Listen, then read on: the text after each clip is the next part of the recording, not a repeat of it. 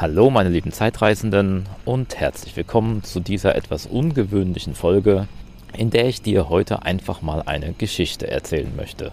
Eine Geschichte, die, wie der Titel schon verrät, irgendwie was mit Corona und Covid-19 zu tun hat, aber eigentlich, und das wirst du sehr schnell feststellen, auch eigentlich gar nicht und am Ende dann irgendwie doch. Eins, zwei, drei.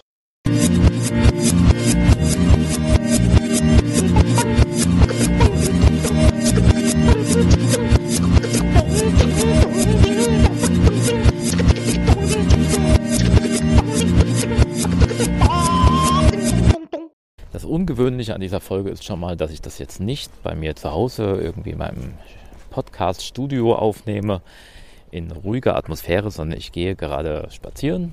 Das Wetter ist sehr gut und ich hoffe, dass die Nebengeräusche nicht allzu sehr stören. Vielleicht macht es auch irgendwie ein bisschen interessanter oder lebendiger oder denn es geht tatsächlich auch um etwas sehr Persönliches. Es ist nämlich eine wahre Geschichte, die ich erzählen möchte. Es geht um mich und ein Projekt von mir. Es geht darum, wie ich versucht habe, einen Kinofilm zu produzieren. So viel sei schon mal verraten. Und jeder, der sich für kreative Prozesse interessiert, jeder, der selbst gerne Filme schaut oder der vielleicht selbst Interesse hat, äh, bei Film und Fernsehen zu arbeiten, ähm, für den könnte diese Geschichte vielleicht ganz interessant sein. Und zumindest habe ich sie in dieser Form so noch nicht am Stück erzählt. Um ein bisschen die Hintergründe der Geschichte zu verstehen, muss ich, glaube ich, relativ früh beginnen. Ähm, ich war, ich schätze mal, vier oder fünf Jahre alt, als ich das erste Mal von meinen Eltern mit ins Kino genommen worden bin. Ähm, ich erinnere mich allerdings noch genau an den Film und auch an die Situation. Es war nämlich im Autokino, was ja heute eine relative Seltenheit ist. Ähm, damals gab es das noch ein bisschen verstärkter. Das Autokino, in dem ich tatsächlich als äh, kleines Kind das erste Mal war, gibt es allerdings seltsamerweise noch bis heute. Und vielleicht ist ja jetzt auch gerade aufgrund der aktuellen Corona-Situation bald Autokino wieder ein Thema. Da sitzt man nämlich nicht nebeneinander, hat ein bisschen Abstand und so, kann das Fenster zumachen. Eigentlich genau das ideale Kino für die derzeitige Zeit. Herbie war übrigens der Film, der damals lief und das hat mich direkt sehr begeistert. Ähm, ich erinnere mich noch, dass das ein sehr emotionaler Moment für mich war, mit Herbie mitzufiebern.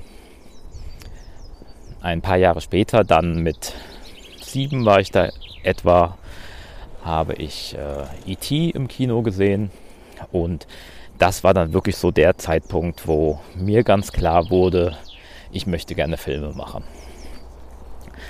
Ähm, habe das damals auch direkt getan. Also ich hatte, meine Eltern hatten eine Super 8 Kamera und mit der bin ich dann losgezogen und habe meine ersten Aufnahmen gemacht und kurz danach auch mit Freunden angefangen, einen kleinen Kurzfilm zu machen, der natürlich ein Stummfilm war, weil das damals nicht anders ging. Also nicht, weil es damals nur Stummfilme gab, aber wir hatten nur eine Kamera mit einer äh, ohne Tonfunktion. Genau, so richtig auf Film mit Super 8 eben. Auf jeden Fall hatte ich da Blut geleckt und das war klar, das will ich machen. Eigentlich mein ganzes Leben lang, wie man daran hört, war das einfach so. Insofern war auch meine ganze Kindheit, meine Schulzeit geprägt davon, dass ich eigentlich immer wieder Kurzfilme gemacht habe mit Freunden, ähm, als meine Darsteller oder auch als mein ganzes Team. Oder ich war einfach komplett alleine, das ganze Team. Dann natürlich irgendwie mit einer Videokamera. Ähm, ich habe dann schon als Jugendlicher auch den einen oder anderen Videopreis gewonnen, äh, was mich dann noch mehr darin bestätigt hat, dass das das ist, was ich beruflich äh, machen möchte. Ich habe als Jugendlicher einen Preis gewonnen, äh, damals einen Jugendförderpreis. Das war direkt der erste Kurzfilm, den ich so fertiggestellt habe, wo damals äh, Frau Dr. Angela Merkel mit dem Preis überreicht hatte. Ähm, die war damals noch nicht Bundeskanzlerin, sondern Ministerin für Jugend und aus genau dem Grund äh, war sie da Schirmherrin dieser Veranstaltung. Genau, und ich war einfach ganz klar, ich mache Filme. Sobald meine Schulzeit rum ist, kann es losgehen. Letztendlich, so ist es ja immer im Leben, äh, kommen alle Dinge ein bisschen anders. Ähm, es hat nicht funktioniert. Ich bin nicht sofort auf die Filmhochschule gekommen, wie ich mir das vorgestellt hatte. Ähm, ich wurde einfach nicht angenommen. Ähm, ich habe dann was anderes studiert. Ich ähm, habe letztendlich ein äh, Praktikum bei einer kleinen TV-Produktionsfirma angenommen und bin da dann einfach so reingewachsen äh, in das äh, Fernsehschaffen. Ähm, nichtsdestotrotz war es aber immer klar, dass ich ja immer noch irgendwann mal einen Kinofilm machen wollte. Ähm, jetzt laufe ich übrigens hier eine Straße lang. Also nicht wundern, wenn hier die Autos jetzt gerade lauter sind als ich. Also habe ich den einzig logischen Schritt getan und habe mir eine Geschichte überlegt, die ich gerne erzählen wollen würde. Ein möglicher Spielfilm. Und ich wollte es mir einfach so, ja, so leicht wie möglich dabei machen. Es war ja klar, dass es jetzt niemanden geben würde, der mir da jetzt irgendwie die Millionen überweist, damit ich diesen Film machen kann. Also muss es möglichst einfach bleiben. Also habe ich mir eine Geschichte ausgedacht von einem Cutter, der beim Fernsehen arbeitet, ähm, gerade einen Dokumentarfilm schneidet und dann feststellt, dass sich sein Leben die ganze Zeit wiederholt. Ja, so ein bisschen wie man das aus anderen Filmen kennt. Täglich grüßt das Murmeltier und so weiter. Nur eben mit meinem eigenen Twist dabei. Äh, das Besondere daran war die, im Prinzip die Idee, dass die Zeitschleife in meinem Film nur ein paar Minuten dauern sollte. Ähm, und dass es nicht so ist, dass es dann immer direkt wieder am Anfang der Zeitschleife beginnt, sondern der Zuschauer erlebt quasi, wie diese Zeitschleife sich dann zurückspult und dann erst wieder beginnt.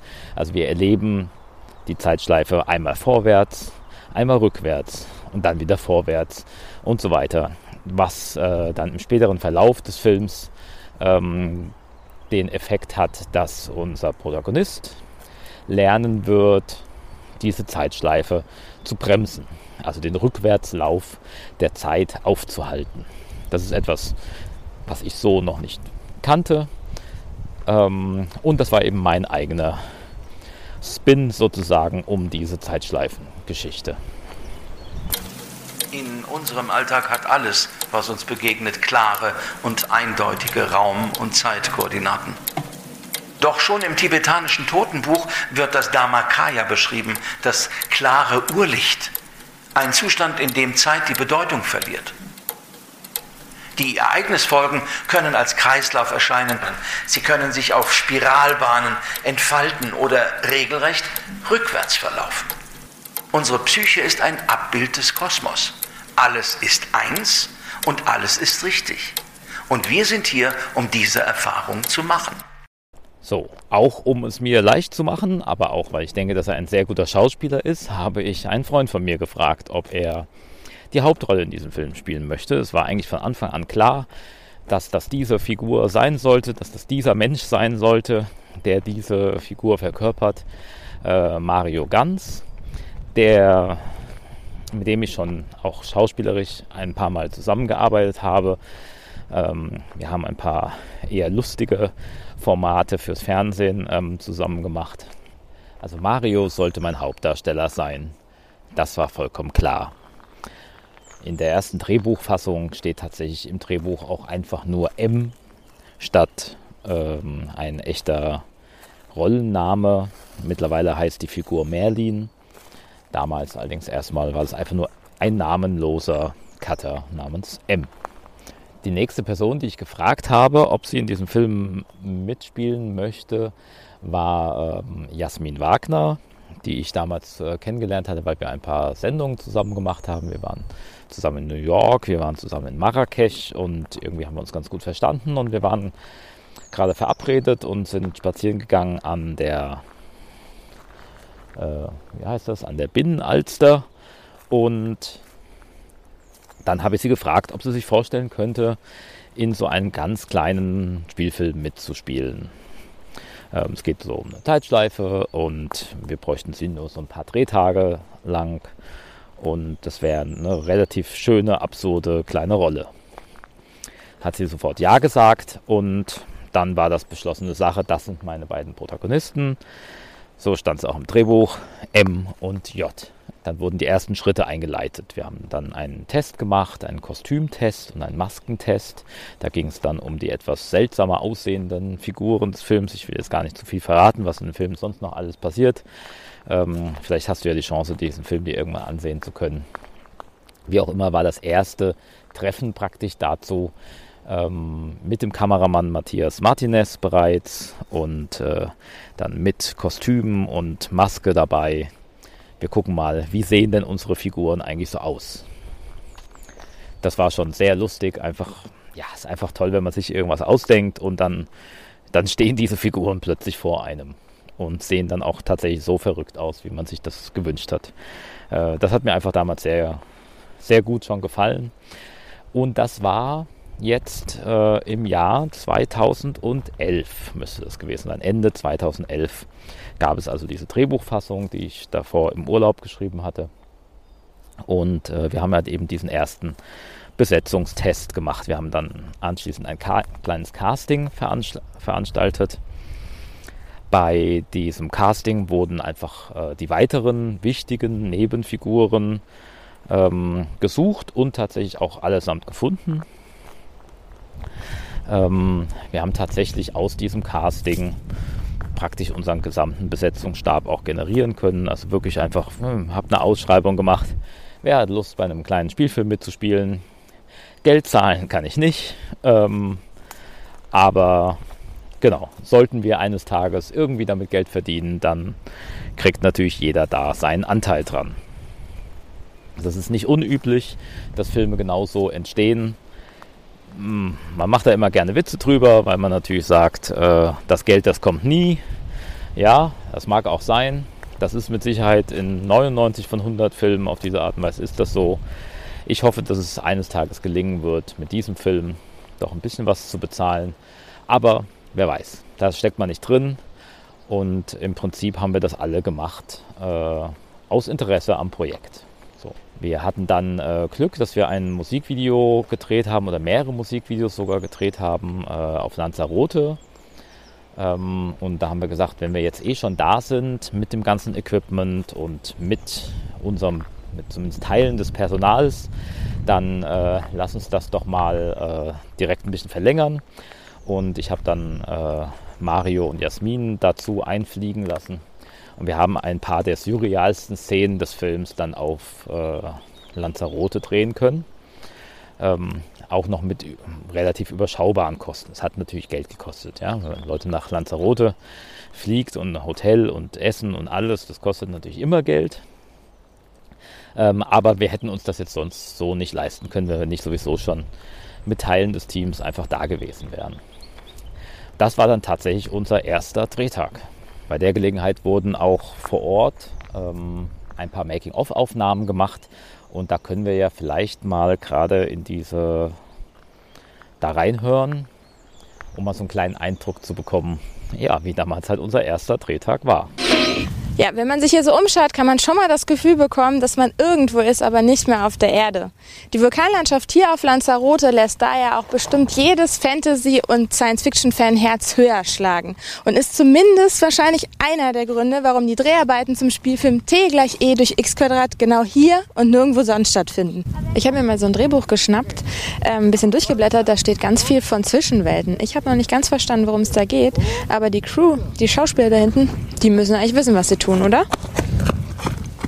Jo. Rennen wir mal hin. Was macht denn ihr gerade? Liebe Ilka, schön, dass du gerade hier bist. Wir machen eine fantastische Kampfszene, wie du gesehen hast. Mhm. Jasmin hält ein Schwert hoch und ich habe einen. Auch ein äh, Schwert. Ein Schwert. Jeder das, was er verdient. Und so sieht aus. Ich habe was gehört von Zwischenwelten. Was habe ich denn darunter zu Das habe ich selbst nicht gerafft, interessanterweise. Aber müssen wir ja auch nicht. Also wir sind hier gerade in einer Zwischenwelt. Wir kommen aus dem Wasser, sind jetzt hier in der Wüste. Zwischendrin kommt auch noch was im Wald. Und ähm, ja, wenn wir das nicht machen, kriegen wir ein Mikrofon vor die Schnauze gehalten. Und eine sehr gut aussehende junge Dame fragt einen Fragen. Dann fragen wir doch jetzt mal unseren Kameramann, den Matthias, ob er denn versteht, was hier so zwischenweltlich so läuft oder drückst du einfach nur Rec? Also ich habe mir ein paar Gedanken gemacht und habe gemerkt, nee, keine Ahnung. Deswegen, ich drücke nur Knöpfe. Anschließend ging es dann zurück nach Deutschland und der Rest des Films wurde dann ja auch in Deutschland gedreht. Also der Film spielt offiziell in Frankfurt am Main. So auch alle Außenaufnahmen. Wir haben gedreht in der Frankfurter U-Bahn. Wir haben gedreht im Senckenberg Museum und ähm, haben ein paar Innenaufnahmen äh, tatsächlich in Wiesbaden gedreht, wo wir einfach nur behaupten, dass es sich äh, um Frankfurt handelt, also alle Büroszenen zum Beispiel. Großes Ding war einfach, dass ich mein äh, Wohnzimmer damals ähm, komplett äh, umgebaut habe, um darin die ganzen Szenen im Büro praktisch, also da, wo der Cutter arbeitet, zu drehen. Ähm, ich habe da unter anderem auch äh, eine andere Tür einbauen lassen, weil mein tatsächliches Wohnzimmer nur eine Schiebetür hatte. Ähm, und dann habe ich mir dafür eben eine, eine, eine falsche Tür ähm, einbauen lassen, die ähm, ich dann auch nach Ende der Dreharbeiten dann da wieder abgemacht habe. Es gab dann Kamin, den haben wir abgedeckt, sodass man den nicht gesehen hat.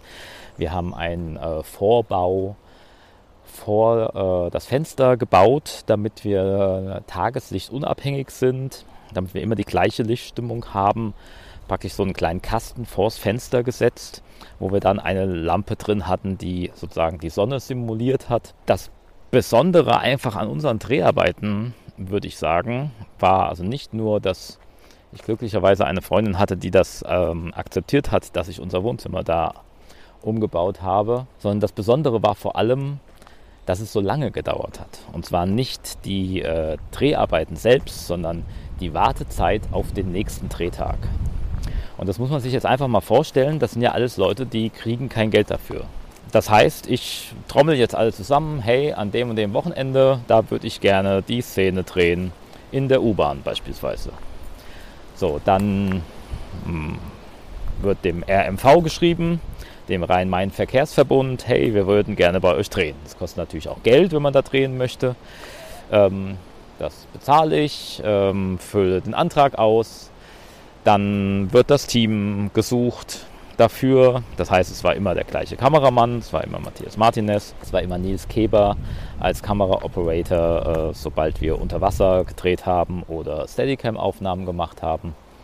Ähm, so hatten wir halt immer so unser Kernteam, damit es aber auch klar ist, dass das alles auch ähnlich aussieht und irgendwie sich homogen anfühlt.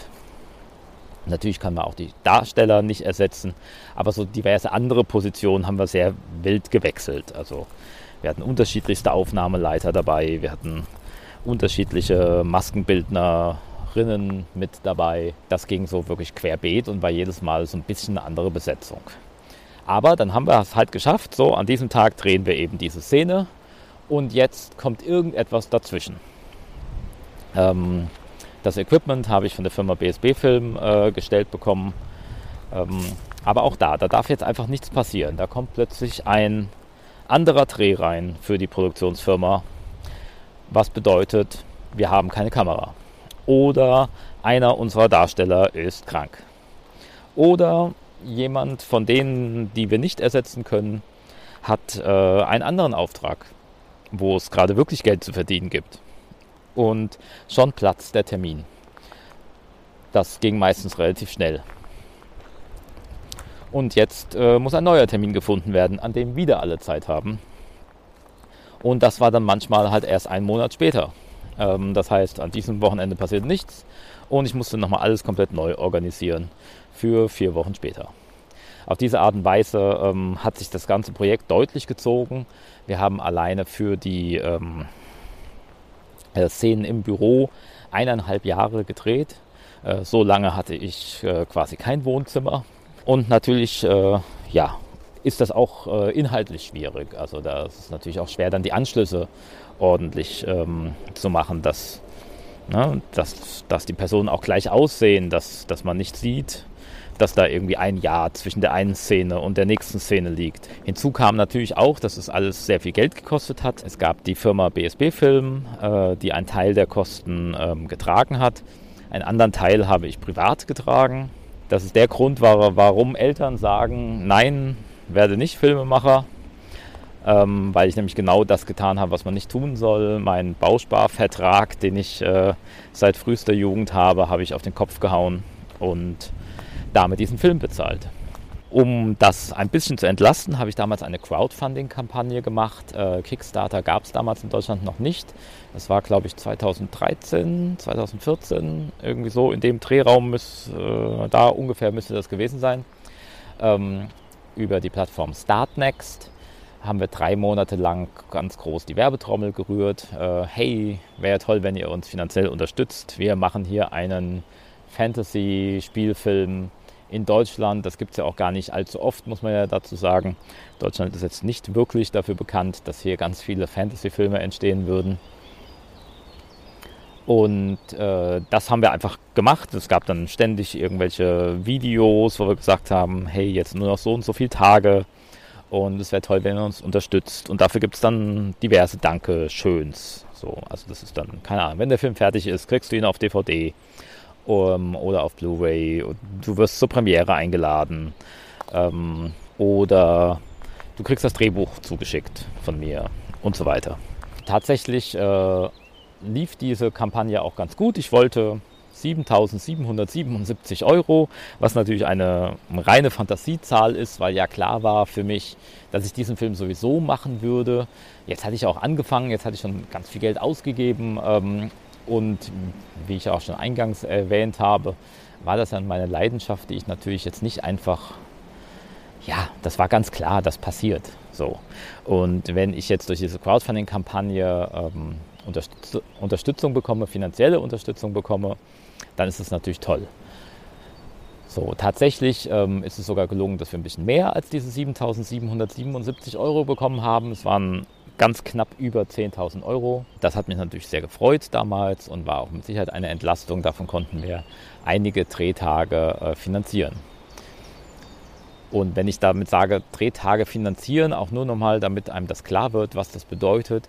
Das bedeutet Essen, Fahrtkosten, Unterkünfte, äh, Requisiten, Materialien, einfach Kosten, an denen man nicht vorbeikommt. So. Ähm, die gibt es auch, wenn man einen Film macht, bei dem äh, eigentlich alle gar nichts dran verdienen. Und das läppert sich eben so über die Zeit und wird dann doch eine ganz schön ordentliche Stange Geld. 10.000 Euro haben wir damals bekommen und im Gegenzug äh, dazu habe ich natürlich Versprechungen gemacht. Die Leute wollten jetzt halt auch diesen Film sehen.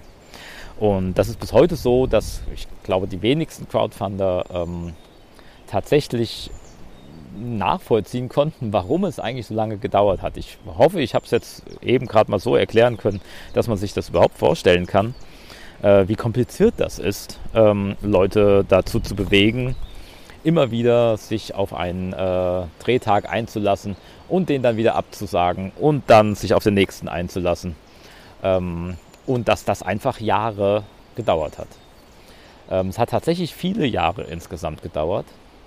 Wir haben gedreht über einen Zeitraum von, was waren es jetzt am Ende, ähm, sechs, sieben Jahre. Ähm, obwohl wir an Anzahl an Drehtagen mh, hm, relativ wenig hatten. Also wir sind bei knapp über 30 Drehtage, was für einen Spielfilm jetzt überhaupt nicht ungewöhnlich ist. Wäre es eine bezahlte Produktion, könnte man jetzt, hätte man 30 Tage am Stück gedreht, dann wäre der Mo Film im Prinzip in einem Monat abgedreht. Ähm, bei uns war praktisch diese Arbeitszeit verteilt über viele Jahre. Dann gab es natürlich noch die nächsten Punkte, dann irgendwann war der Film gedreht, aber jetzt musste er ja auch noch fertiggestellt werden. Und zwar fertiggestellt werden auf dem Niveau, dass man wirklich sagen kann, das ist jetzt ein Kinofilm.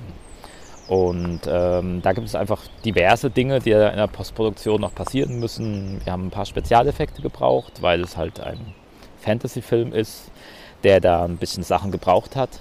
Ähm, wir wollten aber auch sehr guten Ton haben, damit man das Ganze halt auch wirklich in einem Kino entsprechend sich angucken kann, ähm, auch anhören kann und dass das entsprechend beeindruckend ist. Ähm, der Film hat halt auch so ein paar Tücken durch, durch diese Zeitschleifen, die wir da eingebaut haben. Was ja eigentlich mal der Gedanke war, das macht es uns vielleicht leichter, weil sich auch ein paar Passagen wiederholen.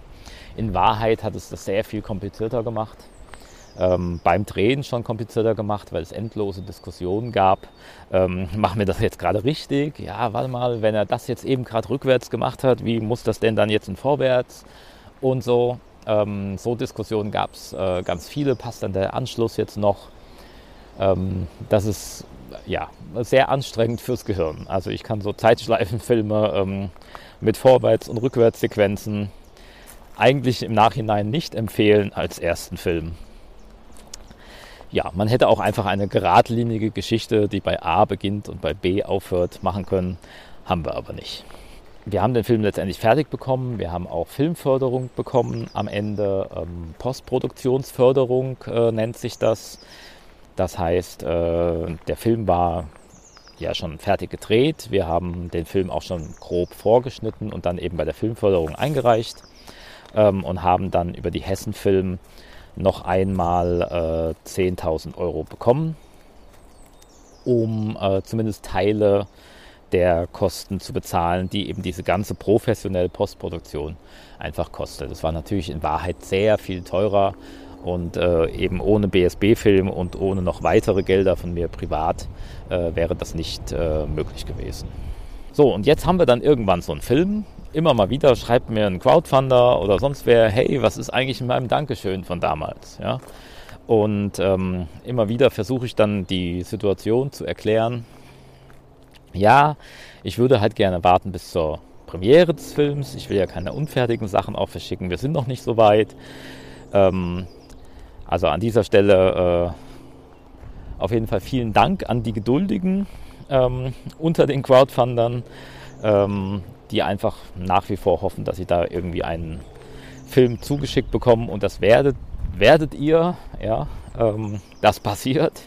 Genauso wie der Film passiert, passieren dann natürlich auch die sogenannten Dankeschöns für die Crowdfunder. Es gab natürlich auch noch ganz viele andere kleine Probleme, die ich jetzt an dieser Stelle gar nicht alle ähm, erwähnen möchte. Aber es gab natürlich auch immer wieder Leute, mit denen man dann zusammengearbeitet hat, ähm, äh, mit denen ich dann zusammengearbeitet habe, wo man dann gemerkt hat, das klappt jetzt so nicht ähm, oder die hatten selbst ähm, plötzlich finanzielle Probleme und konnten es sich nicht mehr erlauben, an einem äh, nicht bezahlten oder nicht korrekt bezahlten äh, Projekt mitzuarbeiten, sodass ich dann immer wieder mir neue Leute suchen musste, äh, die dann äh, das Projekt weiter bearbeiten. Und da war einfach ein ständiger Wandel und das war unglaublich viel Arbeit, die dann da noch äh, drin steckte, bis dann jetzt irgendwann der Punkt war, an dem ich sagen konnte, ja, jetzt kann ich den Film einfach mal zeigen. Dann äh, habe ich halt das getan, was man mit so einem Film macht, weil auch der, der ne, ich, auch das lese ich dann immer wieder unter dem Trailer. Ähm, zum Beispiel, als ich den bei YouTube hochgeladen habe, steht dann drunter, ja, wann kommt der Film denn endlich raus? So. Genau, aber was heißt denn eigentlich, ein Film kommt raus? Also, wer macht das? Wo kommt der Film denn raus? Wo kommt er denn hin? Und warum? Und das ist nämlich das Problem, wenn man einfach einen Film macht, äh, dass das überhaupt nicht klar ist, was mit dem Film dann passiert. Ähm, er ist jetzt fertig. Was ich gemacht habe, ist, ähm, ich habe ihn auf Festivals eingereicht. Äh, das ist ja zumindest schon mal eine ganz gute Maßnahme, um her überhaupt herauszufinden, kommt der Film denn jetzt gut an, auch bei Leuten, die mich jetzt nicht kennen oder die unser Team nicht kennen. Und auch das ist eine relativ komplizierte Geschichte mit Filmfestivals. Ähm, für, die, für die Filmemacher unter euch ist es Filmemacher und Filmemacherinnen unter euch ist das wahrscheinlich äh, eine bekannte Geschichte. Aber mal für alle anderen äh, sei an dieser Stelle gesagt, das ist eine Wissenschaft für sich mit Filmfestivals. Es ist nämlich so, dass die meisten Filmfestivals zum Beispiel wollen, dass der Film das allererste Mal auf ihrem jeweiligen Festival gezeigt wird. Also die Weltpremiere oder zumindest die Deutschlandpremiere oder was auch immer bei ihnen auf diesem Festival quasi gefeiert wird. Das macht natürlich das Festival zu etwas was Besonderem, weil man dort Filme zum allerersten Mal sehen kann, weil man sie dort entdecken kann. Jetzt ist es aber so, wenn das ja alle wollen, ähm, dann ist es relativ kompliziert. Reiche ich den Film jetzt bei einem kleinen Festival ein, das den zeigen möchte, okay, cool, aber dann kommt vielleicht einen Monat später Ein großes Festival, was viel mehr Renommee hat, und das würde den Film auch zeigen wollen, zeigt ihn aber nicht, weil er ja einen Monat vorher schon auf dem anderen kleinen Festival seine Weltpremiere hatte. Und schon ist der Film nicht mehr interessant für das große Festival. Das bedeutet, man muss da eigentlich einen ziemlich genauen Plan sich machen, was ist realistisch, wo kann ich den Film einreichen, wo könnte er vielleicht gut laufen, äh, wovon hätte ich was, wenn er dann dort gezeigt wird, ähm, was ist eher vielleicht weniger wichtig. Ähm, und das ist tatsächlich eine Wissenschaft für sich. Ähm,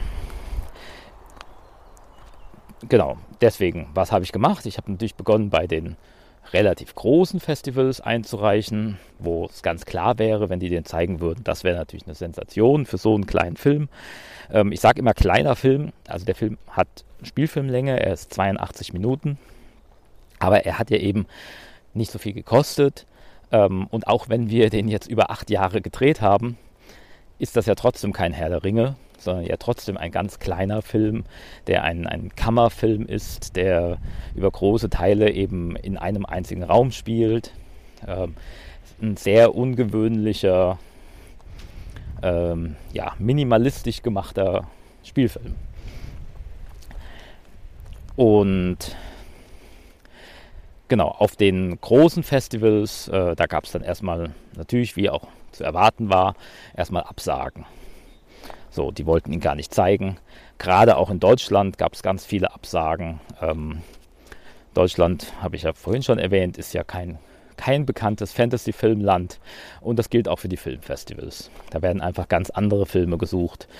Und wenn man so ein bisschen so einen Genre-Mix hat, äh, wie bei unserem Film, ist das jetzt erstmal nicht die erste Wahl. Und ne, ich darf da schon ehrlich sein, ich war da schon auch ein bisschen ähm, frustriert. Man macht, ja, ich, ich mache dann so jahrelang so einen Film, krieg auch immer wieder eins auf den Deckel, weil dann halt Leute sagen, ja, warum hast du so einen komplizierten Film gemacht und nicht was Einfaches? Ähm, oder warum sammelst du Crowdfunding-Gelder ein und dann wirst du nicht fertig? Oder ja, man kriegt eigentlich ständig irgendwie was zu hören. So. Ähm, und nicht alles davon ist auch positiv. Grundsätzlich ist es ja so, sobald man irgendwas macht, also kreativ etwas erschafft, ähm, läuft man damit Gefahr, dass es Leuten nicht gefällt. Und äh, das ist so etwas, wo ich mich schon mit vielen Kreativen drüber unterhalten habe. Wer sich keine, keine bösen Meinungen abfangen möchte, der macht am besten nichts. So, dann hätten wir aber auch nichts. Ja? Also ich kann nicht nichts machen. Ich mache auch diesen Podcast. Auch da wird es Leute geben, die sagen, warum machst du sowas? Das ist komplette Zeitverschwendung und außerdem ist er total langweilig. Und, äh, oder er ist schlecht aufgenommen oder warum nimmst du dein, wenn du schon von deinem Spielfilm erzählst, warum nimmst du das auf, während du gerade spazieren gehst und die Qualität ist so schlecht und keine Ahnung. Es wird immer irgendjemanden geben, der irgendetwas blöd findet. Und da muss man einfach, ja, da muss man, glaube ich, einfach durch. Wer nichts tut, kriegt auch keinen Ärger. Und wer etwas tut, muss sich ganz viel Unsinn anhören.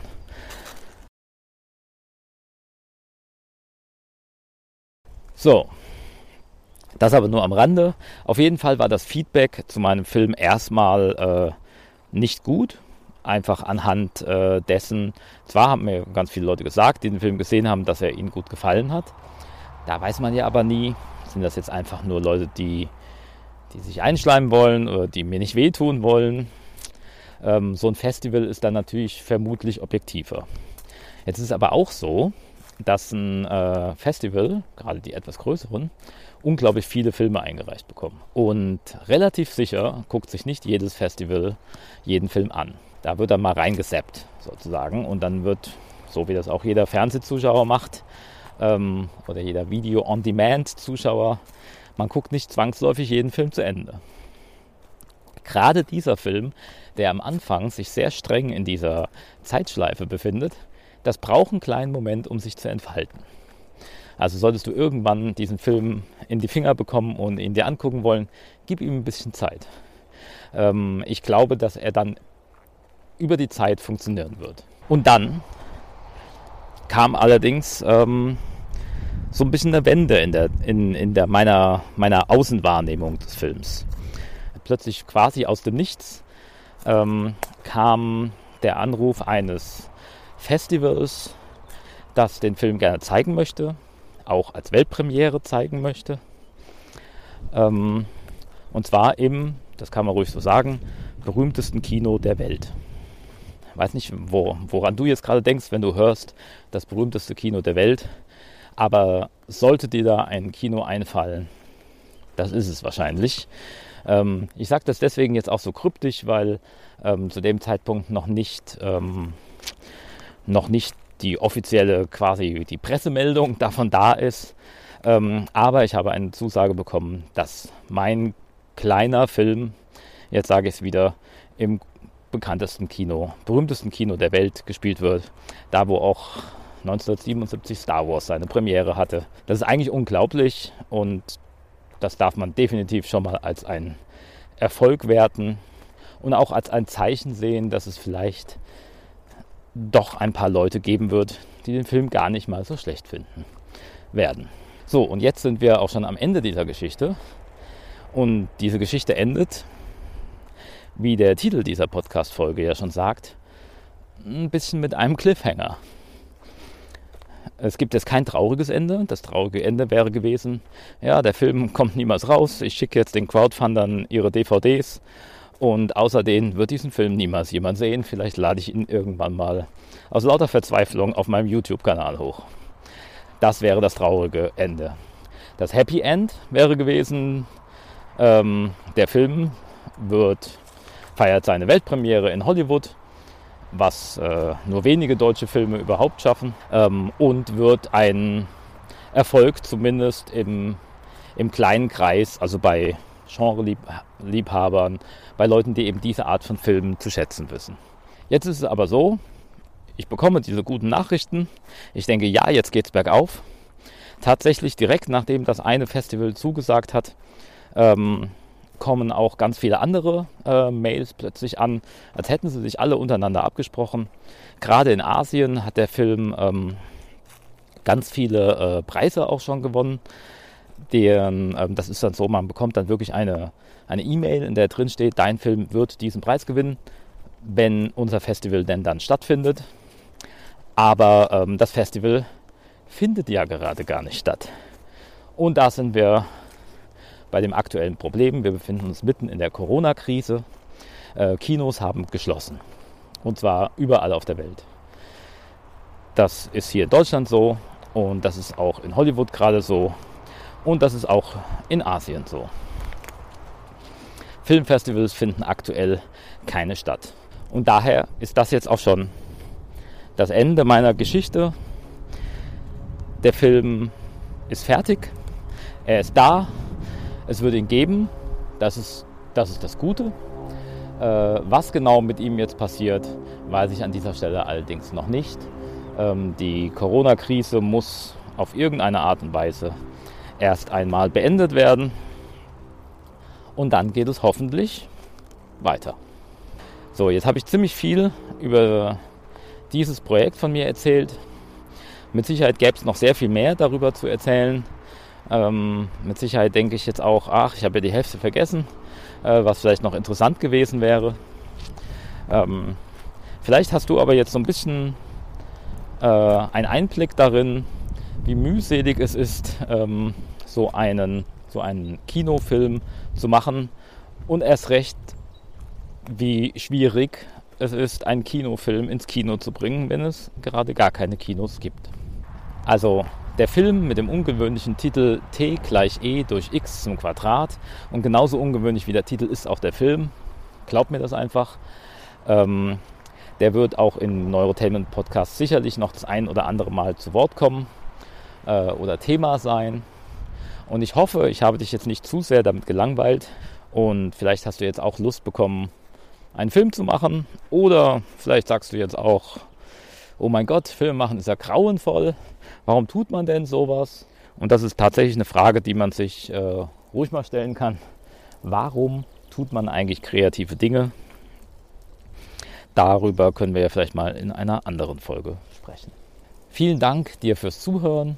Ähm, in der Beschreibung dieser Folge verlinke ich auf jeden Fall den Trailer zum Film, damit du dir mal einen Eindruck dazu machen kannst, äh, wie das Ganze denn dann aussieht. Ein paar akustische Ausschnitte hast du ja schon gehört. Und bis zum nächsten Mal. Die Zukunft ist frei.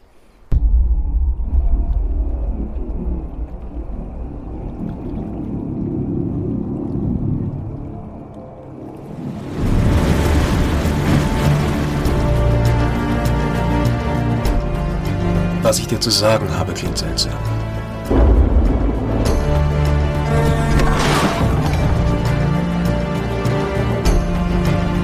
Dir ist bestimmt schon unser kleines Dilemma mit der Zeit aufgefallen.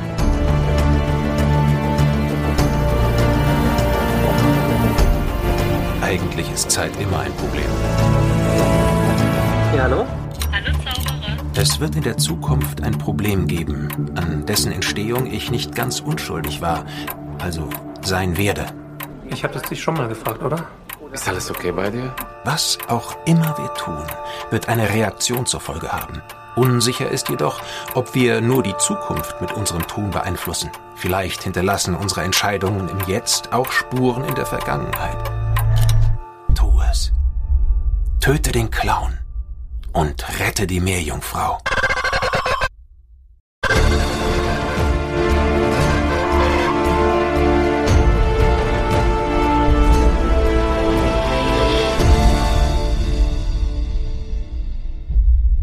Dieser Podcast wurde dir präsentiert von Munavu, deinem Online-Kunsthandel. munavu.com mit V und 4O. 10% Rabatt für Abonnenten des Neurotainment Newsletters. Die Zukunft ist frei.